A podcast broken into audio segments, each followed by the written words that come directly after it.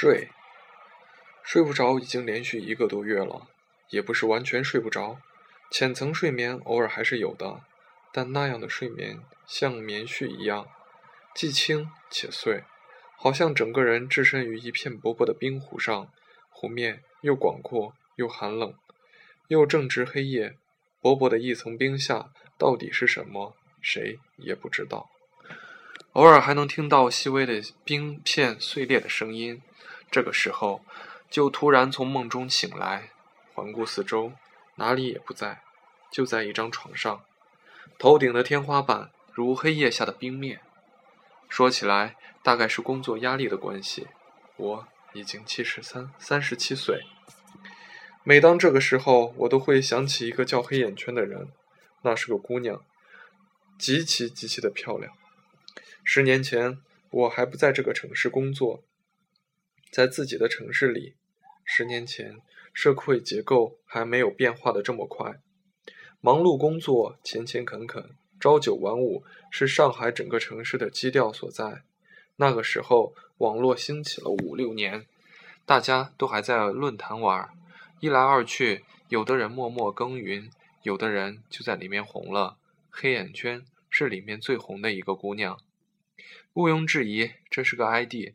即使这个世界上有人姓黑，也不会取这么个名字。至于为什么选这个 ID，谁也不知道，也不关心。总而言之，突然有一天，论坛上疯传一组照片，照片上张张头像全是效仿那个时候 MSN 的图图像表情，惟妙惟肖。最重要的是，那是个极其极其漂亮的姑娘，又漂亮又可爱。张张表情奇出怪样，但统一特征就是漂亮、惊艳的那种漂亮。就连那个时候在电脑前的我都忍不住感叹：“真是个漂亮的姑娘啊！”但也仅仅而已。一来网上是谁，真人几何，和我有十万八千里的距离；二来我已有自己的生活。那个时候我有一个相处稳定的女友，快要结婚，说一千道一万。每个人都在自己的轨道里生活，谁知道快要结婚前对方毁约了？具体原因是具体原因谁也说不好，可能是有了更喜欢的人，可能是发现我并非良配。总而言之，对方在临近结婚时就这么把我甩了，毅然决然、毫无拖泥带水的从我生活中消失。十年前我二十七岁，碰到这样的情况，一片木然。生活结构一下子倒塌，下了班面对一片苍茫大海，在这样的情况下，我前所未有的参加了一次网友聚会。我们那个论坛里偶尔会有网友聚会，但次数极少，参加的也大多数是生活中早已是朋友的。我那次也是被朋友带过去的，实在没办法，没事干，睡不着觉，白天黑夜分不清楚，人事不如。人事不知，天理不主，天理不容。进包厢的时候，就一个姑娘拿着麦克风在里面乱扭乱跳，唱得乱七八糟。朋友拉了拉我，小声说：“那就是黑眼圈。”果然是个很漂亮的姑娘，和照片上分毫不差。那会儿还没有什么 PS 可言，什么美图秀秀更是没有。高鼻梁，大大的眼睛。皮肤白皙，一头乌黑八糟的长发。他唱完，一屁股坐在我的身边，抄起桌上的啤酒就是一通猛灌，然后双眼直勾勾的看着我。我也有些戒备的看着他。为什么不唱歌？他单刀直入的问我。唱不动。我说困。那为什么不睡觉？睡不着。我说未婚妻走后，我已经很久没睡过一个好觉了，时常从噩梦中惊醒。一伸手，空荡荡一片，这下子彻底醒来，无语看天亮，到天蒙蒙亮再去上班。我当然没说这个，只是说了结果。他一动不动地看了我一会儿，正好又有他的歌，他抄起麦克风串起来，又在前面没头没脑地唱起来。后来我们加了 MSN，他问我为什么睡不着觉，我把原因说了，我也很久没睡好觉了。他说每天喝酒还是睡不着。为什么分手了？这么漂亮的姑娘还会分手？我脾气太差，男朋友忍受了我三年，终于还是走了，一走了之，怎么求都没用。想必如此，我心里暗叹息，一时间谁也没有话说。你还想他吧？突然问我。想啊，所以不会碰我吧？什么？我现在就想有人陪我睡一觉，什么都不想，就抱着我踏踏实实的睡一觉。再这样下去，我真怕突然就死了，暴毙。我坐在电脑前默默坐了很久。来吧，我说。我把地址告诉他。没过一个小时，他就出现在我门口，拎了一个行李包，里面装着睡衣裤、洗漱用品。我接待他进来，我们什么多余的话都没说，各自去洗手间洗漱。然后反应过来的时候，我们已经躺在床上，在一个被窝里，互相看着对方。不觉得很神奇吗？他一动不动地看着我说：“你之前唱的什么歌？分手快乐，祝你快乐。”他轻轻地唱起来。你可以找到更好的。厌倦过冬，讨厌过冬，就飞去热带的岛屿游泳。我裹着被子接着哼了下去。一首歌还没唱完，他在我边上已经睡着了。那是一场淋漓尽致的睡眠，好像有生以来从来没有这么有过的酣畅睡眠。一片苍茫，无穷无尽。可是，如果睡眠可以分层次的话，我早已一层层不知坠入。何处去了？本以为到了尽头，没想到百尺竿头还能再进一步。到了通道口，本以为是死胡同，没想到又势如破竹。这么一路发进发，不知去往哪里。我在梦里飞天入地，七窜八跳，推按断理，奇淫技巧，时而纵马扬鞭，时而在地道里拿着火把心惊而行。我在森林闻到花香，我在冰川仰望极光，我在世界的尽头一路睡睡睡，直睡到宇宙黑洞里去。醒来的时候，我们都呆了。睡得好吗？我问他。好。他痴痴地看着我。怎么能这么豪放？算了算，我们睡了足足有十四个小时。我们起床，向公司告假半天，然后各自去办公司上班。我们各自在 MSN 上挂着，谁也没有理谁。到了下班时分，晚上，他在 MSN 上问我来，我说，他回家换了套新睡衣裤，又跑到我这儿。我们像昨天一样飞快地洗澡漱洗，钻进被窝，看着对方。我们好像还不是很认识。他看着我，想起来说，也对，那就认识一下。我说，你为什么和未婚妻分手？结婚，共同生活，要考虑很多事情。考虑到后来还没结，就累死了，不想结了。他先走的，比我勇敢。估计有新人也不一定，应该有了，不然不会这么勇敢。你呢？老喝酒，停不下来，一不开心就去喝酒，喝完回去他更不开心，我不开心就更去喝酒，恶性循环。我愣愣地看着他，这种话题好像一点儿也没有意思。还是睡觉开心。他重重点头。我们又翻身下去，躺在被窝里。我翻身抱着他。你可以把我暂时当他。他说，但注意别捅进来。现在估计没那心思。我说，我肯定先问问他和谁好上了。如果是问我的话，我现在是和你躺在一张床上。倒也是。我愣了一会儿，死循环。所以别废话了，睡觉吧。我们便又睡去。我以前一直以为睡觉至多是一种事务性行为，就像饿了要吃饭，电池没电池没电了要充电。其睡其睡眠质量的好坏，最多也就像拿米煮饭，充其量是主的生点和熟点的区别。没想到突然有一天，睡眠本身摇身一变，变得包罗万象、金光万丈，变成了宇宙本身。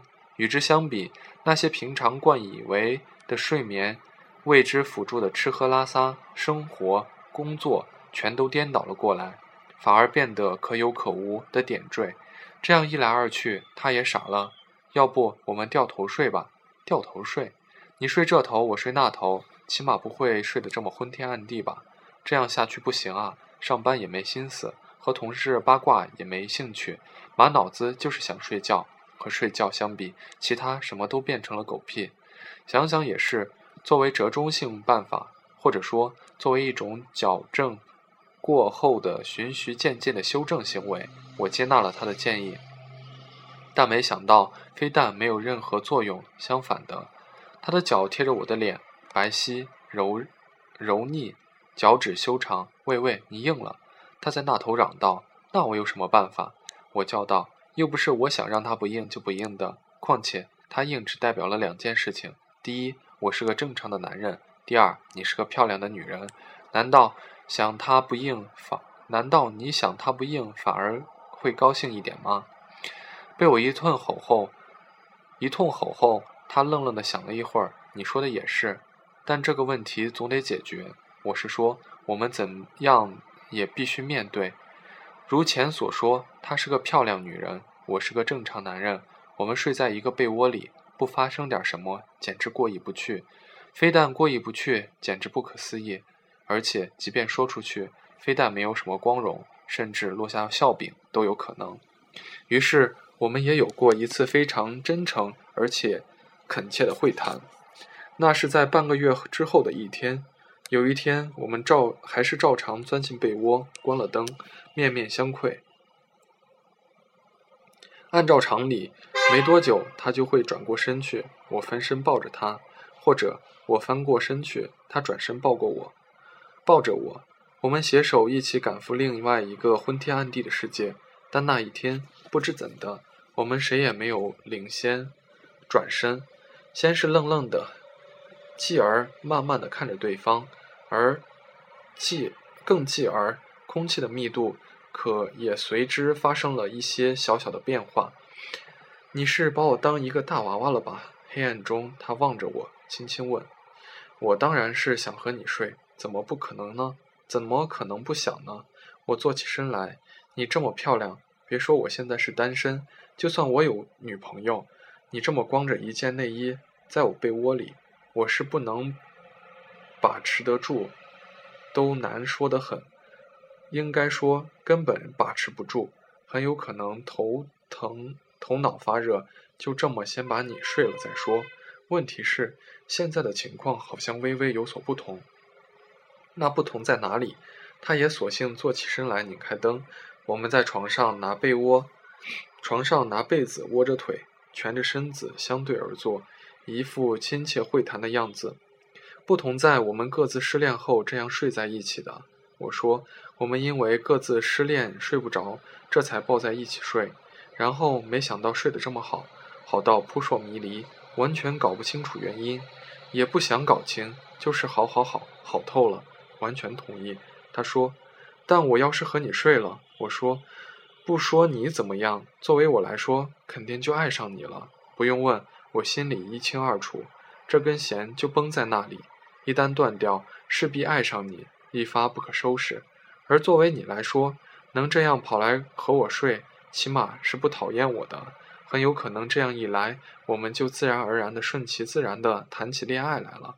问题是，一旦谈恋爱，我们势必会有矛盾。有争吵，我会有我考量的东西，现实性的东西。而对你来说，一不开心就跑出去喝酒，喝完回来哭哭闹闹，这样一来，我们还能不能有现在这样的睡眠就很难说了，非常非常的难说。他陷入沉思，而且不管怎么说，我们是因为对方各自被自己的另一半甩掉才在这里。如果一来二去的谈起恋爱来，不管怎么说，好像总有点。我想不出来一个词形容 low。他小心翼翼地总结：“Exactly。”我说：“但那倒不是最重要的，关键是在我们谈恋爱和我们能继续保持这样睡眠之间做一个选择，那还是睡觉吧。”他想了一会儿，说：“实在谈不动，我也谈不动。谈开了，从那次以后，我们开始睡得比以前更加活泼开朗，兴之所至，肆无忌惮起来。我们，我们开始。”变换各种组合睡，有时掉头睡，有时趴他趴到我的腿上睡。我们蜷缩在躺椅上抱成一团，也能睡个死去活来。甚至有一次，我们在床上看着电视，我睡着了，他把我的肚子当早餐桌，在上面放着一袋生煎吃着，吃着吃着就昏倒似的睡着。我第二天起来，惊愕地发现肚子上竟然还有半袋生煎。我们时常看着电视，看着看着就陷入昏迷，电视开一整夜。我决定改掉这个浪费电的坏习惯。有一次，我们正好分头睡的时候，我起身关电视。那次不知道是遥控器没电还是失灵，按来按去按不掉，我就起身，起身跋山涉水的凑到床尾，贴近，伸进电视关。你按到我胸了。我一低头，他看着我另一只手，面无表情地说：“是啊，是吗？对不起，对不起。”我大惊，没想到如平如履平地，结果当然是被一顿打。你觉得？我觉得你还是找个小姐吧，发泄一下。他有一天跟我说，神情相当 悲天怜人。每天这么硬着一晚上，别说你了，我都替你难受。说的对，好主意。我说马上照办。那天下班回来前，我在家用手将汁排放出去后，他回来一进门就高兴兴高采烈地问我怎么样怎么样，爽吗？爽。我说说说细节。要说细节，那可真太色情了。我开始绘声绘色地编起来。一进门，那个姑娘就给我做了个水膜。你知道水膜吗？就是我躺在一张皮床上，她用润滑液浇了我一身，然后脱光衣服在我身上蹭来蹭去。她知道吗？她惊叹道：“她胸大吗？和你比吗？”我一边做了个防卫的姿势，一边继续说。接下来，他问我要换哪种制服，是护士还是空姐还是警察？你选的哪种？他兴致勃勃地看着我。我倒无所谓，这方面我倒没什么特殊的癖好。不过反倒是你，我说，为什么感觉口水都要流下来了？哎，你不知道，女人也有女人的需要的呀。说完，他一副不胜苦恼的样子。势必谈恋爱，我伸出手警告他。于是他就这么定定地看着我，一副快要哭出来的表情。我们就这么睡着，每天下班他都跑到我这里和我睡，睡成了我们生活的主，生活的动力。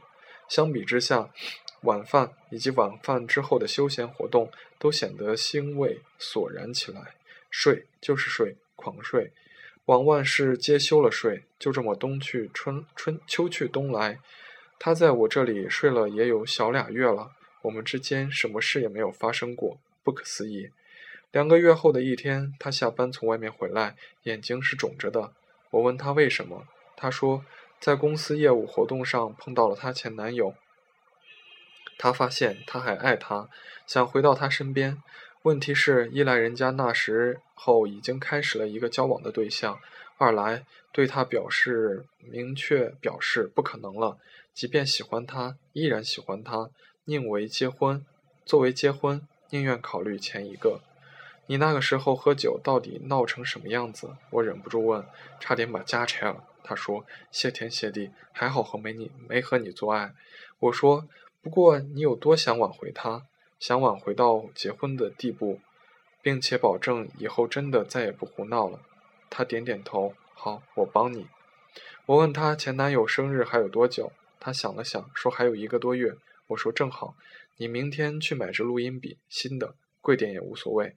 反然后开始每天在这支录音笔上给他录一段话，说什么都好，说多久都行，反正是想对他说的话。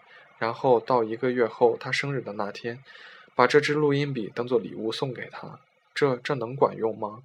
他定定地看着我。如果是我，别说是我。我想是正常点的男人都会崩溃了吧？我说，更何况人家还说喜欢你呢。那如果不管用呢？那就彻底没戏了。我劝你还是趁早死了这条心，另做打算。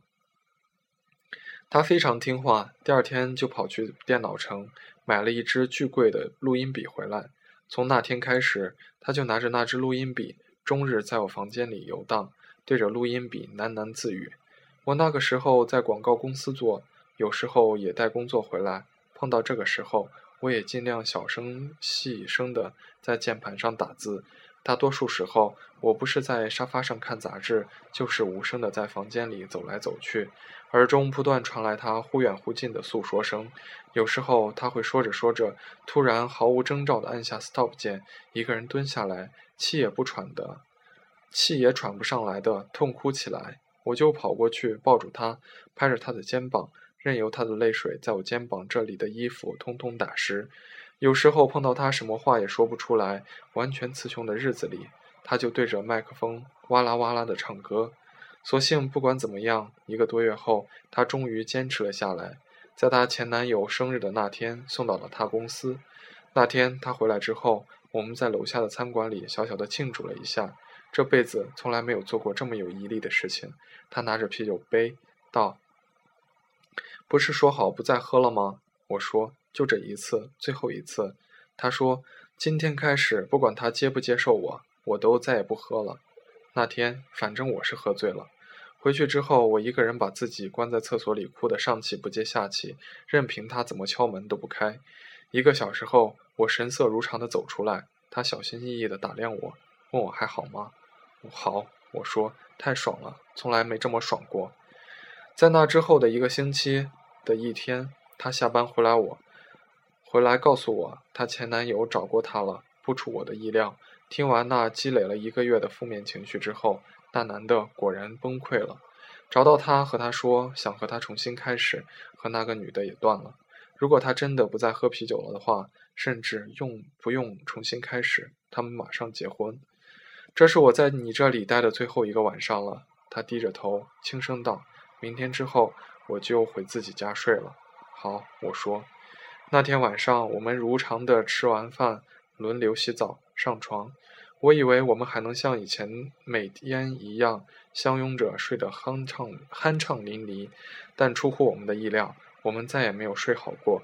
我们从看着对方到不断的翻滚、变换睡姿。终于，我们承认了一件事实：我们睡，呃，我们舍不得睡。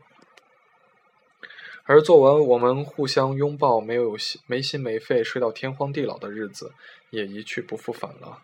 我们抱着对方，开始絮絮叨叨的对对方说很多话。我警告他以后再也不许喝酒了。他说：“那婚礼呢？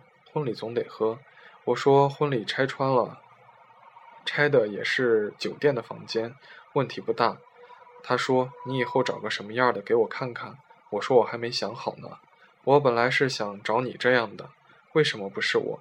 因为我们遇到的时候太不对了。”我说：“到天亮前，我们总算似有似无的睡了过去。等我再睁开眼睛的时候，他已经离开了，就像从来没有来过一样。后来我收到过他的一个电话，说他结婚了。再后来，我就再也没有见过他。”这十年来，我交过不少女朋友，单身的时间也相当长。总的来说，毫无规律。有女友的时候，也不见得睡得好；单身的时候，也不见睡得差。